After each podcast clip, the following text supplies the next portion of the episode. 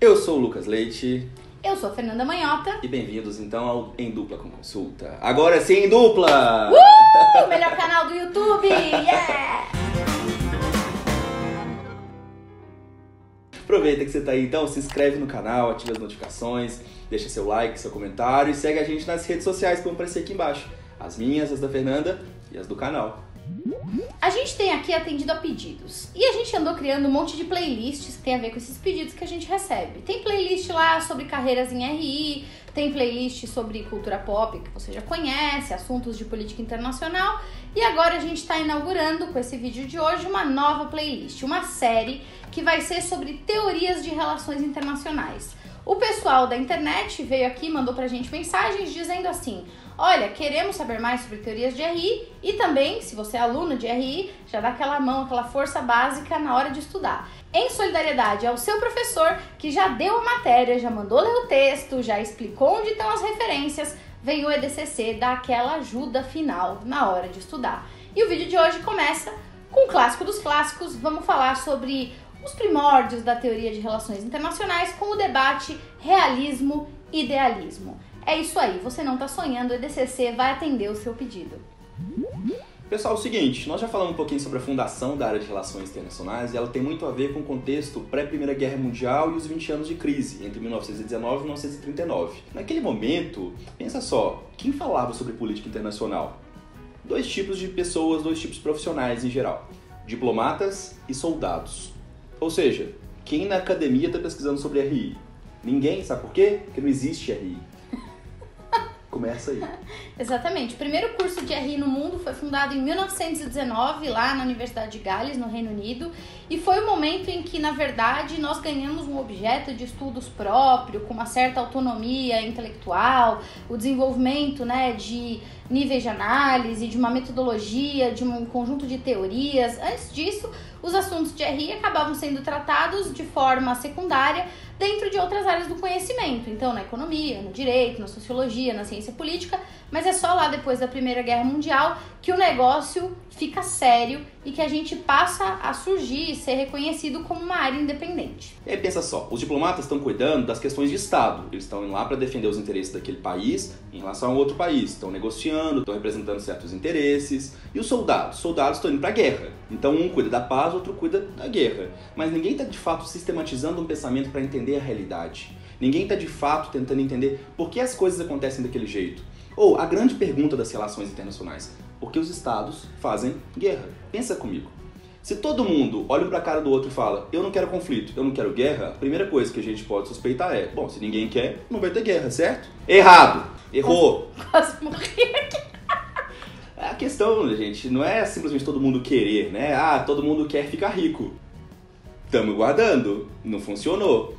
Ou seja, só querer a paz ou só achar que as coisas vão acontecer naturalmente por um desejo utópico, por uma vontade ah, individual, não garantia nada disso. E aí, se você pensar bem nas causas da Primeira Guerra, tem muito a ver com essa questão. Todos achavam que eram grandes potências, todos achavam que eram muito fortes, todos achavam que venceriam a guerra de uma forma muito rápida, muito fácil. E não aconteceu isso. Não aconteceu por quê? Porque tem um negócio chamado paz armada. É a ideia de que todo mundo vai garantir sua própria segurança, investir no máximo que pode na área militar. Se todo mundo passa a investir pesadamente em armamento, na guerra, no conflito, todos os estados fazem a mesma coisa, se ocorre uma fagulhinha desse tamanhozinho aqui e um entra em guerra com o outro, o resultado é catastrófico. E aí o que aconteceu? No pré-Primeira Guerra Mundial, a gente tem várias potências europeias, elas estão tentando disputar a hegemonia no continente. Você tem a Alemanha que acabou de se tornar uma potência, que está desafiando o status quo, ou seja, o estado das coisas em que França, Reino Unido e Rússia detêm uma parte maior Uh, do poder e do controle dentro da Europa e também fora na questão do imperialismo. Você tem nações como Áustria e Hungria disputando questões étnicas, né, disputando muito território, disputando também uma hegemonia naquela região perto dos Balcãs. Você tem as alianças secretas que vão ocorrer né, em relação, por exemplo, França, Reino Unido e Rússia, Alemanha e Áustria-Hungria, Itália. É uma zona, é um barril de pólvora. E esse barril de pólvora estoura quando a gente tem a morte do arquiduque Francisco Ferdinando, lá em Sarajevo. Esse é o período que, usualmente, quando a gente estuda história de RI, acaba sendo descrito como um período de concerto europeu. Tem a ver com a ideia de que os países europeus concebiam como estratégia a, e tinham como premissa né, do seu relacionamento a ideia de que o balanço de poder na região, por um lado, era positivo, porque ajudava com que nenhum país se tornasse tão poderoso a ponto de dominar os outros, como tinha acontecido na época das guerras napoleônicas, mas por outro lado, gerava como consequência uma percepção coletiva de ameaça iminente o tempo todo. Então o pessoal se armou e com isso se sentiu mais protegido, mas não necessariamente isso dissuadiu a percepção de ameaça e os riscos né, que estavam sendo notados a cada momento. A FE acabou de falar do conceito europeu, e esse conceito europeu começa em 1815, lá com o Congresso de Viena, quando os países, depois de Napoleão, resolvem estabelecer uma série de princípios entre eles.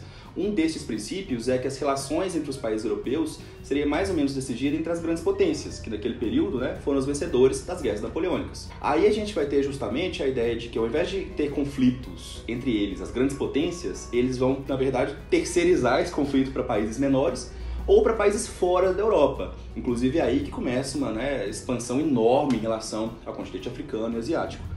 Qual que é o ponto disso tudo? Pensa só, de 1815 até 1914, a gente tem uma expansão enorme dessas potências europeias a partir da questão territorial, comercial, financeira.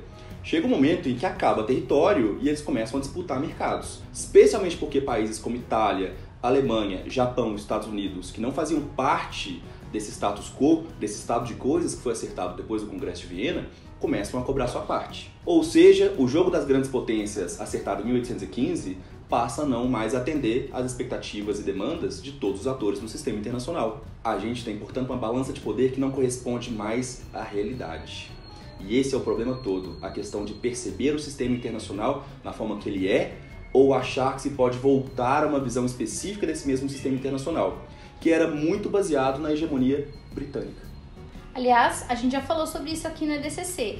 Todos os estudos sobre ordem internacional, em geral, vêm acompanhados dessa discussão que envolve interesses. O que mantém a ordem, as instituições, o modus operandi de uma determinada época tem a ver com a distribuição de poder e como os países que se apresentam como potências fazem jus né, aos seus interesses e articulam esses interesses buscando criar uma legitimação internacional. Em geral, as ordens mudam quando os interesses mudam e as instituições acabam não fazendo mais frente àquilo que desejam as potências. Em geral, isso se manifesta ou em guerra ou em grandes crises internacionais. Foi o caso da Primeira Guerra Mundial, que mudou uma série de paradigmas. Uma das razões da Primeira Guerra, portanto, vão ser essas alianças, mas na prática o que causou a guerra em si foi uma rivalidade constante entre os países europeus e a decadência britânica que não conseguia mais gerar estabilidade e, portanto, gerar ordem e governança no sistema internacional. Percebe como todos esses itens vão se encaixando, como é que né, a gente vai criando um arcabouço de conceitos e definições em relações internacionais? É aí que entra a questão das teorias. Depois que acaba a Primeira Guerra Mundial, fica todo mundo olhando para a cara do outro com cara de besta, de idiota, e falando assim: mas como que a gente permitiu o mundo chegar nessa situação? Como é que ninguém analisou, conseguiu gerar nada para que a gente não possa ter esse tipo de acontecimento de guerra tão desastrosa? E aí que entra a questão dos primeiros teóricos de relações internacionais. Aliás, antes só uma pausa pro Merchan. Se você não tá entendendo nada, não sabe do que a gente tá falando, nem sabe o que é sistema internacional, não tem problema. A gente vai deixar para você o card aqui, também vai deixar no box de comentários nosso, os nossos vídeos da playlist que fala sobre conceitos de RI. Então tem isso pra você. Se tiver perdido, dá um pause aqui, vai lá ver o vídeo e volta que tá tudo bem. Bom, então a gente estava diante lá no começo do século XX de uma ordem internacional em declínio, de uma transição do sistema de poder internacional e, consequentemente, a necessidade ficou premente, todo mundo querendo a, apreender alguma coisa sobre o sistema internacional, os intelectuais então aparecendo para fazer essa função. E é nesse momento que as primeiras inspirações teóricas da área de RI dão as caras. A gente fala assim, inspirações teóricas e não teorias, porque elas ainda não tinham uma grande pretensão em termos metodológicos, uma certa sofisticação analítica amparada em instrumentos eh, filosóficos e científicos muito sofisticados, mas já eram ali as primeiras é, iniciativas ou as primeiras tentativas de sugerir dar algum tipo de input teórico ao que depois vão se transformar as teorias de RI. Usualmente, a primeira teoria de RI, aquela que a gente reconhece mesmo, é a teoria realista. A gente vai falar mais dela né, adiante. Mas uh, antes de surgir o realismo como uma teoria é, efetivamente é, de RI, vai ter o que a gente costuma classificar como o primeiro debate teórico da área. E a gente não podia começar ignorando esse debate. Então, no pós-Primeira Guerra Mundial, existe essa grande tensão entre os intelectuais e os policymakers para pensar sobre a guerra e surge uma leva de pensadores que vão ser caracterizados como idealistas e que vão dar várias contribuições na hora de pensar a guerra e paz, conflito e cooperação. É óbvio que os idealistas, eles não se autoproclamaram idealistas, né? Ninguém dá a sua própria corrente filosófica esse nome. Até porque se você parar para pensar, idealista soa um pouco pejorativo, né, para uma corrente científica. Fica parecendo assim algo meio utópico, alguma coisa subjetiva. E na verdade foi isso mesmo, né? Os idealistas eles ganharam esse nome anos mais tarde, quando eles foram criticados pelos então realistas, e originalmente eles não se apresentavam assim. Eles se apresentavam originalmente como os liberais das relações internacionais. Então, eles estavam tra transpondo da filosofia política para as RI algumas premissas que bebiam em fonte de autores bem clássicos. Então, os idealistas de RI, eles surgiram muito inspirados pelo pensamento liberal do Locke, muito inspirados pelo pensamento kantiano, muito inspirados pelos autores mais importantes da área do direito internacional, Hugo Grotius e alguns outros. E foi é, dessa fonte que eles buscaram então inspiração para tentar refletir sobre o papel dos países e como os países realizam a, a sua atuação internacional. Os primeiros idealistas, eles uh, em alguma medida eram intelectuais, mas eles também estavam inseridos no contexto de realização da própria política internacional. Então, se a gente pode, por um lado, destacar né, pessoas como o jornalista Norman Engel, que escreveu um livro importante para o idealismo, né, chamado A Grande Ilusão, em que ele vai fazer uma crítica ferrenha a essa política de balanço de poder e a essa estratégia do concerto europeu, sugerindo que se isso era pensado para construir a paz, então tinha falhado retumbantemente, e aí no lugar vai propor uma outra maneira de pensar a política internacional, existem policymakers que eu acabei de mencionar, como é o caso do presidente americano da época, Woodrow Wilson. O Woodrow Wilson, ele estava à frente, né, do governo americano, ele foi o responsável por inserir os Estados Unidos na Primeira Guerra Mundial já na reta final, lá em 1917, e foi por meio da sua obra, enquanto presidente e também do ponto de vista intelectual, que o idealismo ganhou bastante força. Então, em geral, quando a gente fala em idealismo, a gente está falando das fontes da filosofia política clássica que eu mencionei e de pessoas como Norman Engel e o próprio presidente Wilson. O que, que esse pessoal todo falava? Vamos pensar um pouquinho, né? A gente está falando então de Kant, a gente está falando ah, do Locke, a gente está falando de Wilson e do Engel. Em geral, todos eles estão falando né, de uma premissa de que a sociedade não é necessariamente ruim, de que as pessoas não são más por natureza, né? Porque se, se existe um estado de natureza, ou seja, em todas as pessoas partem de um aspecto inicial, de uma premissa da sua própria existência, ele não é necessariamente egoísta, ele não é necessariamente ruim. Ou seja, como é que a gente pode evitar o conflito, como é que a gente pode evitar a guerra, as coisas que, em geral, são apontadas de forma negativa e que levam aos conflitos? A gente pode fazer isso por meio da cooperação, por meio das instituições, por meio do comércio, por meio da mudança de regimes políticos, por exemplo. Essa é uma das premissas que são colocadas de uma forma mais ampla. Individualmente, a gente vai perceber que eles estão falando que é necessário criar regras, que é necessário pautar como os atores, como os indivíduos vão interagir uns com os outros. Pode até acontecer do indivíduo não querer, não gostar, mas existem regras pré-definidas, em geral as pessoas sabem viver em sociedade. Portanto, se a gente leva um pouco essa lógica para o sistema internacional, é mais ou menos o que o Woodrow Wilson está apontando. A gente tem que, portanto, criar uma instituição capaz de lidar com os conflitos internacionais, com regras, com valores, princípios e procedimentos bem definidos, de forma que eles possam regular suas relações e evitar que aquele egoísmo, a busca incessante pelo poder, pela materialidade e por armamentos possa gerar um conflito novamente como foi a Primeira Guerra Mundial. Inclusive, se você pensar em termos de filosofia política, a base da discussão é justamente essa. No fundo, o que, que os autores da filosofia política estão falando e aqui a gente está transpondo para os estados? Eles estão dizendo assim, olha, no final das contas, os indivíduos eles nascem iguais. E ao nascerem iguais, eles possuem interesses parecidos. Esses interesses parecidos não necessariamente precisam levar à competição e ao conflito, eles podem, no lugar disso, levar à harmonização desses próprios interesses e a um ambiente de predisposição à cooperação. Não é que os indivíduos, ou que no caso os estados, sejam bonzinhos, benevolentes, imbuídos das melhores intenções o tempo todo, não é isso. Não é uma visão utópica nesse sentido. Altruísta. Altruísta, não é nada disso. Tem a ver com a ideia de racionalidade, de equalização de custos e benefícios. Então, os idealistas são os primeiros autores que lá no começo do século XX vão dizer: bom, se as pessoas funcionam assim quando são pensadas é, na sua relação social, por que não os estados, né, quando interagindo com os demais países, também não podem ser explicados a essa luz, a essa maneira?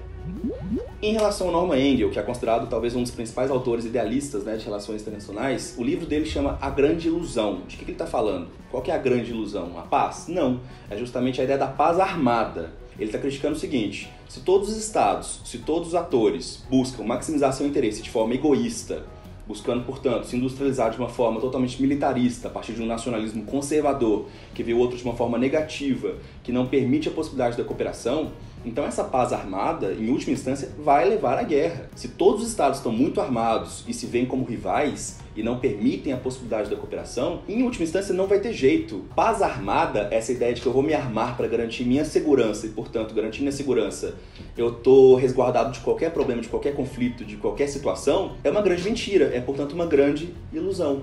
É isso que o Engel está querendo chamar a atenção. E ele propõe o seguinte: é necessário mudar o mindset, é necessário mudar a forma como as pessoas pensam.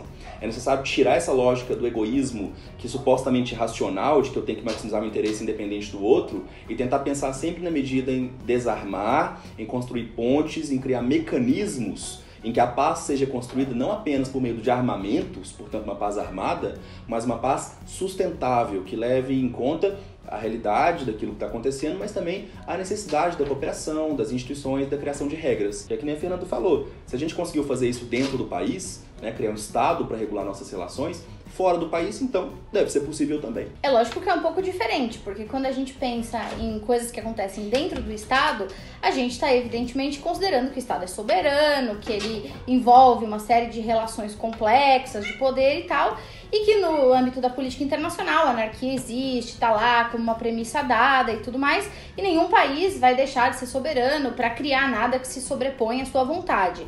Então, antes que você fique aí desesperado, não é isso que estamos dizendo. Porém, não precisa criar o Leviatã mundial para garantir algum tipo de coordenação de políticas, para ter regras, normas, padrões de relacionamento. Dá para fazer isso com instituições em que os países voluntariamente busquem realizar os seus interesses em comum. É o que o Engel está falando. Então, se existem determinados direitos autodeterminados, é, como diria o Locke, por exemplo, né? Se existem interesses que na origem já são comuns, já são parecidos, por que não a gente se reunir e organizar direitinho, né? Porque se organizar direitinho, todo mundo faz política internacional.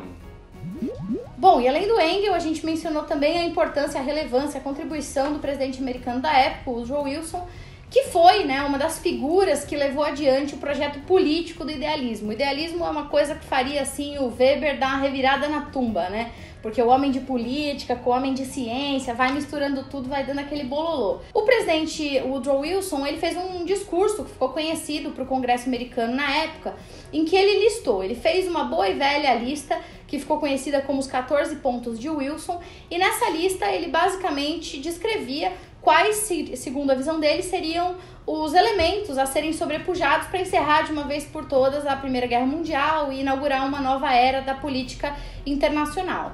Ele falou várias coisas, ele falou sobre distribuição territorial, ele falou sobre a história da diplomacia secreta, enfim, você navegação pode dos mares. navegação dos mares, você pode consultar depois os 14 pontos. Mas para nós em RI, o mais importante mesmo costuma ser o último, que é quando ele decidiu introduzir a ideia de criar o que na época foi chamado de Liga das Nações ou Sociedade das Nações. Seria uma espécie de organização internacional, aquela que antecedeu a ONU, no caso, com o objetivo de criar um fórum, um espaço de diálogo e negociação diplomática para que os países pudessem pensar em estratégias de eh, realização dos seus interesses de maneira coletiva, multilateral e, quem sabe, por meio desse canal, estabelecer vínculos de governança que não fossem baseados naquela velha estratégia do balanço de poder. A Liga das Nações foi criada a partir da sugestão do presidente Wilson, ela consta no Tratado de Versalhes, né, que encerra a Primeira Guerra Mundial, e ela foi de fato implementada. Ela costuma ser é, interpretada como o grande símbolo do pensamento idealista. Então tem a ver com tudo que o Lucas estava falando, a ideia de que a gente vai buscar um relacionamento entre os países, a construção da paz positiva, né, então não é só a paz como ausência de guerra, é a paz cooperativa, por meio de uma instituição que vai centralizar esse debate. Muito legal, muito bonito, paz e amor. Funcionou? Não. Liga das Nações, gente, foi um fracasso retumbante. É bem triste, inclusive, falar isso, porque ela é tão bonitinha e tal, mas não, não deu certo.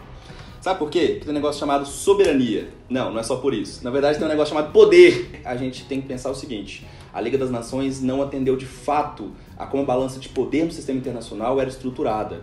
Ou seja, ela não tinha mecanismos de tentar impedir que os estados pudessem fazer aquilo que ela estava sendo feita para evitar, que era mais guerra, que era mais conflito e que era justamente o uso do poder de países muito fortes contra países mais fracos. E aí a gente tem várias razões. Por exemplo, os Estados Unidos não vai ratificar a entrada na Liga das Nações. Woodrow Wilson vai pegar e falar: Oi, gente, tudo bem, Congresso? Eu vim aqui pedir para vocês aprovarem a entrada do nosso país na Liga das Nações. Os americanos vão falar para a Liga das Nações: Não, obrigado, até a próxima. Se você pensa que sua vida tá difícil, se coloca no lugar do Woodrow Wilson. Ele concebeu a parada, Sim. ele convenceu o geral a criar. Quando o negócio saiu do papel, ele recebeu um Sem tempo, tchau. irmão. É, sem tempo, irmão. Sem tempo, irmão. É, Sem tempo, irmão. É isso. O Woodrow Wilson ficou vendo caravelas. Liga das Nações começou sem o seu principal patrocinador, sem os Estados Unidos, que já era na época a principal potência econômica do mundo. E isso é importante. Sabe por quê? Se é, uma prin- se é a principal potência econômica, se ela já é uma potência marítima, naval, se é uma potência militar, ela tem poder político. E se ela tem poder político e esse poder não é contemplado na principal organização que lida com as questões políticas e militares, já tem um probleminha.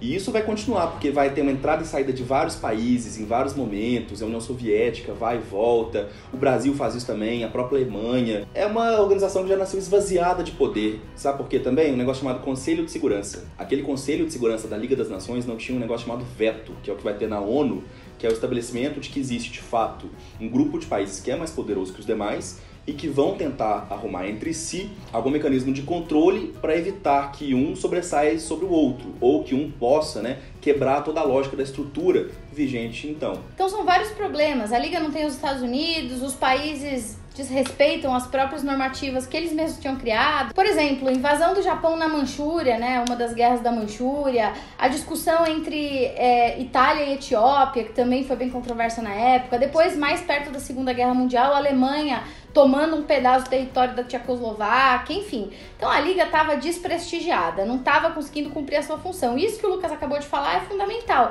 Além de todo esse problema político e tal, ela tinha problemas na operacionalização da sua decisão, ela era engessada.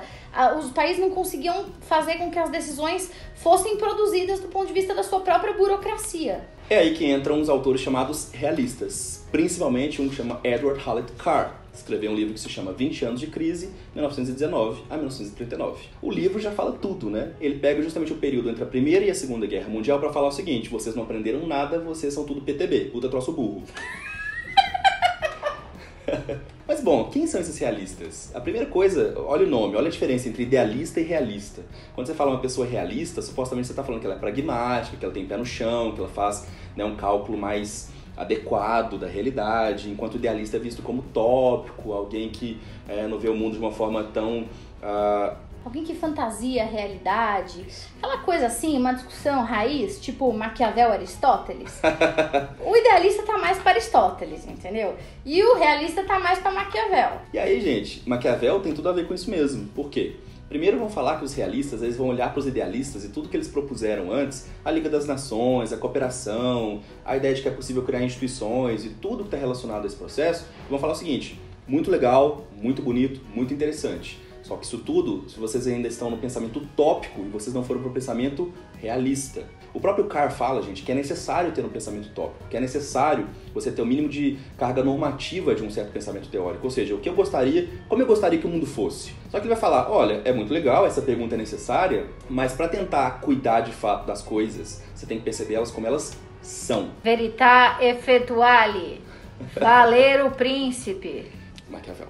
A realidade tem que ser interpretada como ela é. Se o mundo, portanto, é militarista, conservador, nacionalista, se um está querendo destruir o outro, se você não pode confiar no outro, se o um negócio chamado sistema internacional, que nós falamos lá atrás, impõe a todos os estados que eles cuidem deles mesmos e eles não possam confiar em ninguém a sua própria segurança, esse é o mundo, querido. Não tem o que fazer. Acabou. Se você acreditar no outro, se você confiar no outro, se você cooperar com o outro, se você seguir as regras, o outro não vai fazer isso. Inclusive, os idealistas, eles estavam sempre pensando a política internacional a partir de um tripezão, né? Que é basicamente a ideia de democracia liberal, livre comércio e direito internacional.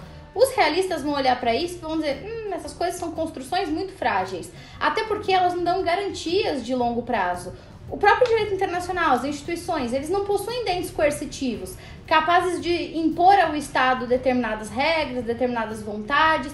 Então, no final das contas, o Estado continua sendo aquela entidade que, em última instância, faz valer o seu interesse individual, que é baseado em acúmulo de poder e que é baseado em uma lógica racional que está o tempo todo considerando as ameaças e as fontes de insegurança desse mundo anárquico cão. Por isso, uma das grandes influências para o realismo, já desde o começo, é Hobbes, Thomas Hobbes, com Leviatã. A ideia de que se nós não temos algo, alguém, uma instituição, qualquer coisa acima dos indivíduos, nesse caso, acima dos estados, para cuidar das suas relações e para impor algum nível coercitivo, ou seja, para impor a espada de um lado, né? no caso ele usa a igreja do outro, mas nesse caso é só a espada mesmo. Se não tem nada para coagir os indivíduos, eles vão fazer o que eles quiserem quando eles quiserem usando a força bruta. Portanto, quem tem mais força tem mais poder, quem tem mais poder faz aquilo que quiser.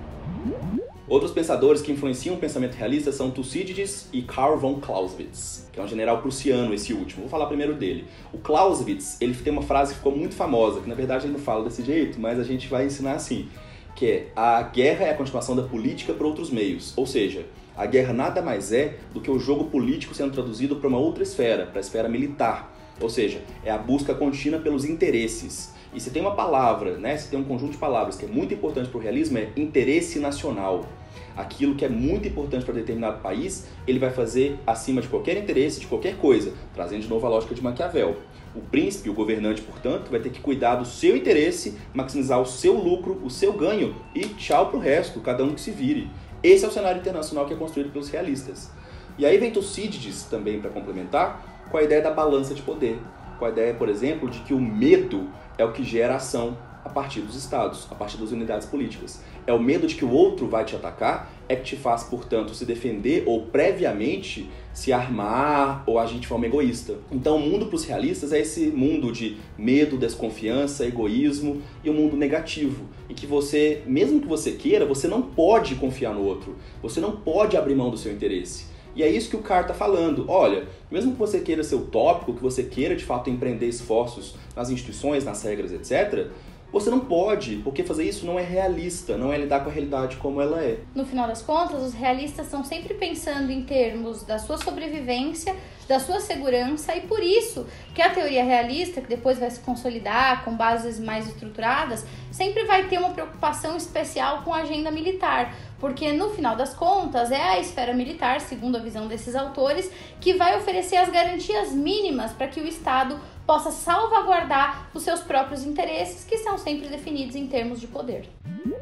Olha, esse vídeo não quis exaurir o que existe dentro do debate entre realismo e idealismo, né? o que alguns chamam de realismo clássico e idealismo, que é essa primeira visão das relações internacionais. Alguns vão inclusive falar que não são nem teorias, são abordagens iniciais pré pré-teóricas. Não tem problema, ele é importante porque ele traz a base do pensamento de relações internacionais e aí já fica a dica que nos próximos vídeos nós vamos abordar, por exemplo, o debate entre liberais e realistas, do realismo político, por exemplo, do Morgenthau, marxistas, a ideia da escola inglesa, a gente vai trazer o pensamento crítico, e aí nós vamos evoluir para uma série de teorias e debates que existem, metodológicos e teóricos em relações internacionais. Então é isso, se você gostou, deixa aí o seu like, se você tem alguma sugestão ou está interessado em particular em alguma dessas abordagens, avisa pra gente, e muito obrigado pela sua audiência, a gente continua por aqui, hashtag EDCC Responde para tudo que você quiser perguntar. Valeu galera e até a próxima. Tchau!